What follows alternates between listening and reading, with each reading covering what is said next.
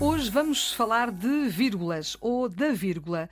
A pergunta é: a vírgula pode ser usada antes da conjunção e?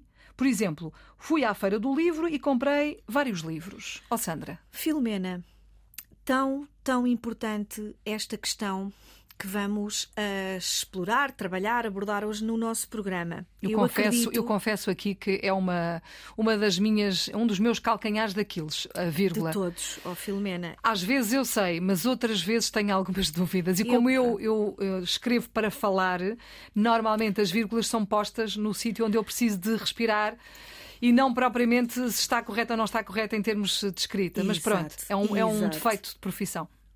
Mas pronto, vamos então ao e que olha, E deixa-me dizer-te, Filomena, pegando na tua partilha, que é a geral, é, é a dúvida de muita gente que escreve. A vírgula é um dos sinais de pontuação que mais dúvidas suscitam a quem escreve. Eu própria, eu própria tenho dúvidas. Bom, mas vamos lá esclarecer esta questão tão importante. Eu acredito que vai ser um, útil para muitos ouvintes. Não há vírgula antes do i se o sujeito dos dois verbos for o mesmo. A frase que tu nos dás é a seguinte: Fui à feira do livro e comprei vários livros. Quem é que vai à feira? Eu. Uhum. Quem é que compra? Eu. O sujeito é o mesmo. Não há vírgula antes do i. Ok. Então, mas outro exemplo de. Com, com vírgula, antes, com vírgula do antes do i, sujeitos diferentes. Se eu disser assim: Eu e a Filomena ficamos aqui no estúdio a gravar o nosso programa, na ponta da língua e uh, o técnico de som vai buscar mais microfones. Como mudou, eu e a Filomena ficamos no estúdio a gravar.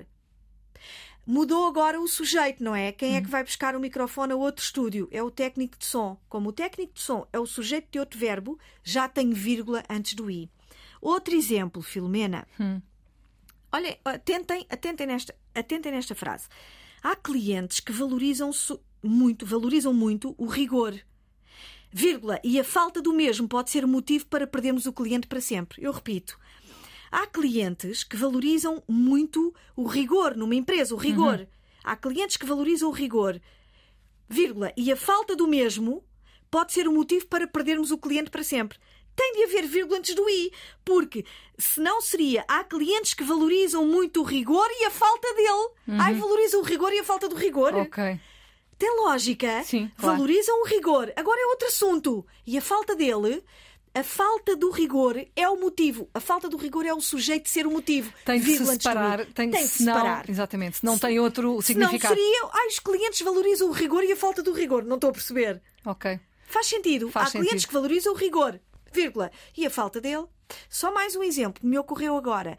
Amanheceu, uh, nós estamos em Lisboa, amanheceu em Lisboa e eu decidi fazer qualquer Imagina que até a frase é grande. Amanheceu maravilhosamente em Lisboa, rararara, vírgula. E eu decidi tomar um pequeno almoço à beira-mar. Não, tem que haver vírgula. Amanheceu é um assunto e agora o assu... quem é que vai à beira-mar? Sou eu, vírgula antes do, do, do, do I. Pronto.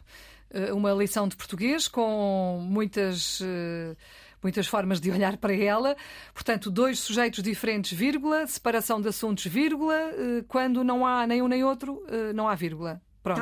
É mais ou menos isso. Obrigada, Sandra. Sandra Duarte Tavares. Está tudo dito aqui na ponta da língua.